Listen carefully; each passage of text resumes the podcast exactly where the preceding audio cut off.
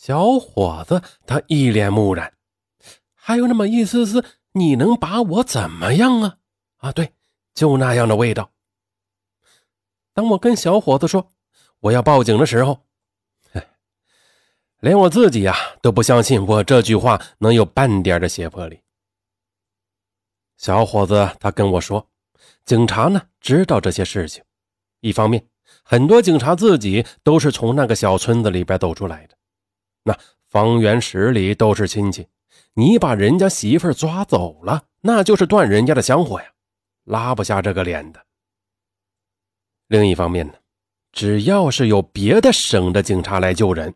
那要么打游击，把媳妇儿交给什么什么婶儿，对，再转移到别的村里，然后呢，再换一个警察不知道的人来当媳妇儿；要么就是全村人都出动。在这方面呀，大家是很团结的，因为呢，今天你不帮别人保护媳妇儿的话，那明天你自己媳妇儿跑了，你就什么都没有了。在村里买一个媳妇儿，少说几千，多则上万。基本呢，就是一个家庭所有的积蓄，一辈子也就买得起一个。小伙子呢，又跟我说：“我呢，现在就是报警，警察去村里也根本就找不到人。”我问小伙子：“你就没有姐妹吗？如果你的姐妹被人贩子卖走了，被折磨，你不难受吗？”小伙子看着我的眼睛说：“我姐姐是给我哥哥换亲去了。”哎呀。原来呀，这样贫困的山村是不会养闲人的。那女孩子长大了，就会为了兄弟们的亲事去换亲，去其他贫困的山村里。怎么说呢？女孩子呀，一个人出行的时候一定要注意，注意再注意，不要和陌生人说话，不要吃陌生人递过来的东西，不要好奇的跟着陌生人走。那这些都不要当老生常谈，不在意。其实我知道，很多被拐卖的女孩都有着很高的学历，她并不是没有知识、没有文化。那这些老常识，他们肯定知道的。但是呢，骗子他总是花招百出，蒙蔽了他们的双眼。本来呢，我想把这段记忆深深的藏起来的，但是我看到很多人。把拐卖到山区当冷笑话来说，我觉得很沉重。再后来呢，通过那个小伙子，我才知道，这个某某嫂不过是个中转人。那人贩子也分为几道手的，他们常在山区走动的呀，基本就是二道贩、三道贩。从上家那里买人过来，在他们口中呢，大活人就像是货物一样。也有成本，也有损失，也有风险。拐卖小孩风险最低了，因为小孩比大人好控制。但是啊，除了自己家不能生育的，那一般村民是不愿意买别人家儿子过来养活的，他们都希望买媳妇儿回来生养。那有没有人逃脱的呢？有，只不过呀。这个逃脱几率呢，与人贩子带着女孩靠近村落的距离成反比。那距离越远，逃脱几率就越高。但是呢，当你距离村子越来越近，最后真的进了村子之后，那你就很难再翻天了。很多时候呢，人贩子他就是靠骗的，因为这中间的路途很远啊，有时候得完全靠药。对，就是靠药物一直让你去睡觉，所以啊，这就会造成就像某某家的那个傻媳妇一样的下场，很有可能要死，或者是要傻了。小伙子说呀，某某嫂她并不富裕，她的丈夫很早就死了，待嫁的丈夫呢，在外地打工时砸成了残疾，没办法了，这一家老小全靠某某嫂一个人养活。一开始呢，他是出去打工的，但是呀，后来他就开始往各个村子带小孩了，慢慢的便开始带女孩子。他呢，也得需要本钱向上家买人，啊，就像是他们做买卖一样，得到批发市场拿去进货。好家伙，自己一个人出去拐呢，风险太大，就是因为这样，价格也是不定的。手上的货源多的时候啊，那某某嫂的价格就会放得很低，够本能够多赚一点就行。就这样谈到最后，我觉得已经没有办法伪装下去了。这个时候，小伙子也明白了，他问我是不是没有打算帮他找工作。我说不是的，我可以帮你在城里找工作，只要你跟着我走。但是呢，你要帮我，我要知道你们村里那个女孩的名字。或者呢，你帮我问到她家人的电话，我不报警，我直接找到他们家人就好。小伙子听后，他沉默了很久，然后呢，他跟我说了个故事。小伙子说了，村里买来的媳妇一清醒了，那哭闹肯定是免不了的。其中呢，有的闹的是非常厉害的，也有把脑袋往墙上撞的。这个时候呢，就拿布条把他给绑到床上。饿上几顿就老实了，当然了，也有闹得不算太厉害的，他呢就是哭上几顿，最后就想着法子去逃跑。村里老人说了，等这些女人生了小孩之后就好了。有一年，后面的村子一家人买了一个媳妇儿，可厉害了，大半夜就跑掉了，几个村子帮忙找都没找到，不知道是躲在山上等着天明后逃走了呢。还是大半夜掉到山底下摔死了，反正就是怎么找都没找到。那家的老妈妈哭了好几天呢，因为家里所有的钱都拿出来买这个媳妇了，最后想不开，上吊死了。消息传开后啊，大家都紧张了好一阵可是没过多久，某某嫂又带来个女孩过来，看这家人实在是可怜，真的没有钱了，就跟那家人说。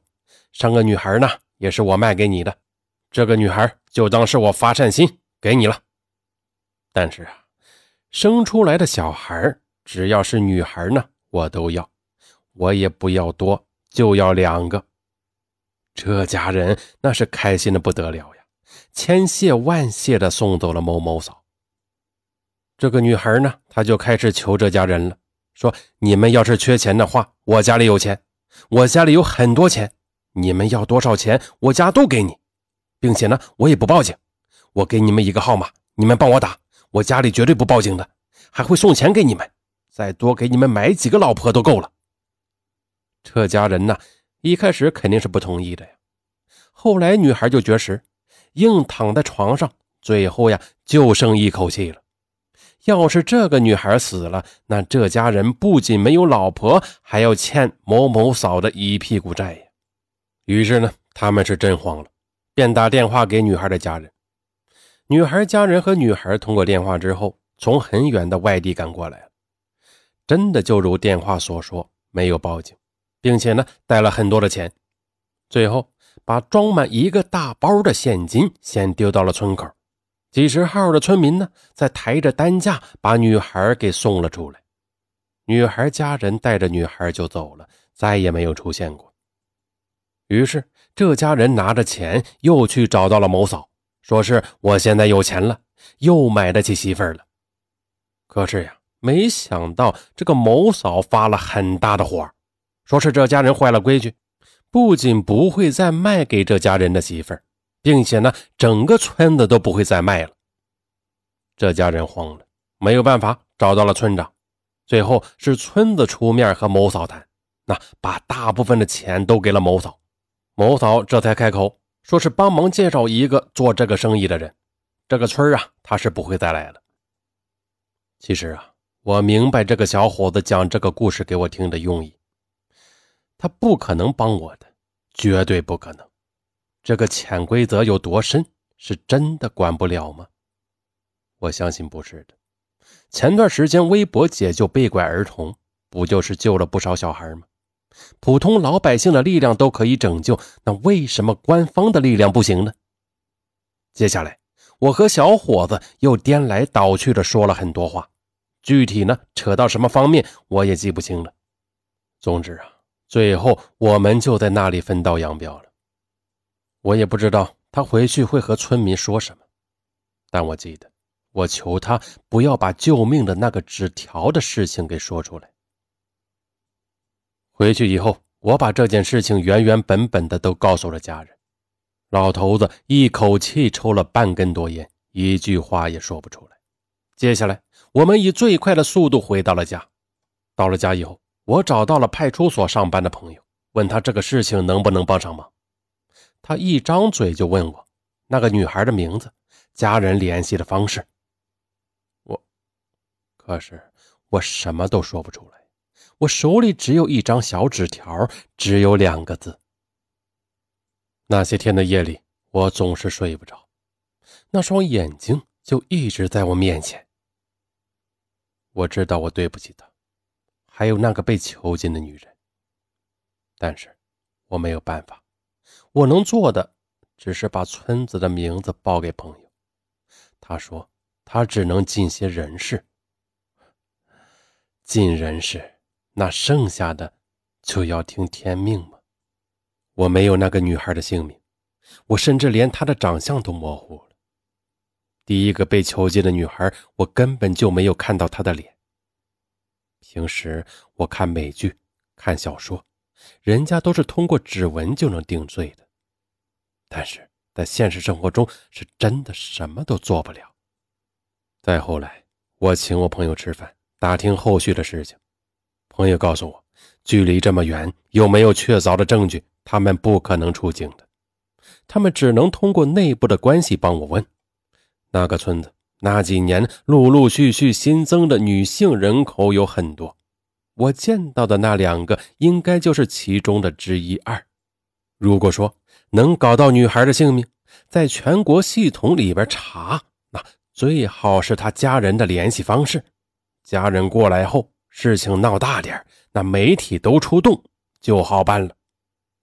但是，这里边的复杂程度不是我能想象的。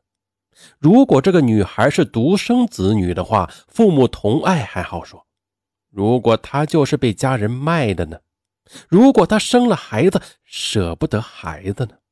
这些情况在救援中都有发生过的，千辛万苦的把女孩救出来，结果呢，没几年，她挂念村里的孩子，又回去了。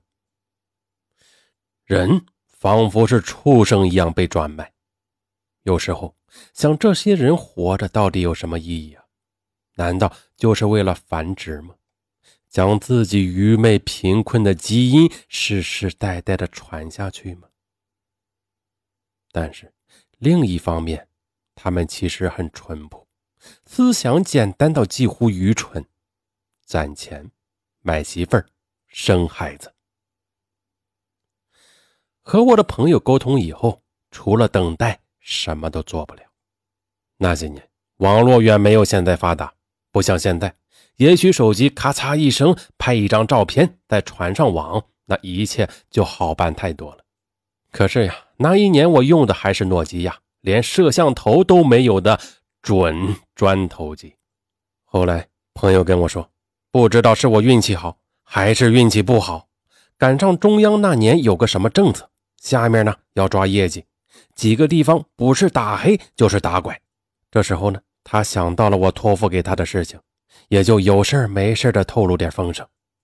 后来那个村子也被波及到了，因为我不知道那个女人的名字，所以解救出来的两个女人里边不确定有我念念不忘的那一个。朋友也说了，两个当中一个是傻的，没办法遣送。另一个联系过家人过来领了，但是资料呢是保密的。他本来想有心帮我看看照片长什么样子的，但是都没有看成。